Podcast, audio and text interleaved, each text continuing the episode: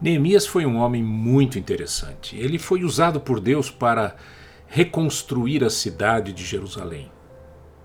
Ele era o copeiro do rei e pediu autorização e foi até Jerusalém e ali ele trabalhou incansavelmente, orava e trabalhava, trabalhava e orava.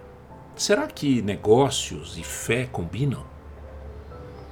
Sim, combinam e muito bem. Neemias orava a Deus num tempo muito difícil para ele. Ele tinha que enfrentar uma guerra fria, uma guerra de argumentos, uma guerra de interesses políticos. E foi num desses momentos que ele orou: Agora, ó Deus, aumenta as minhas forças. Você não precisa ser um expert em orações, mas sim em fé.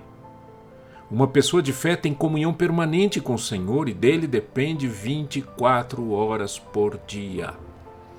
Seja na sua vida pessoal ou profissional, fale com Deus. Entregue a Ele os seus problemas.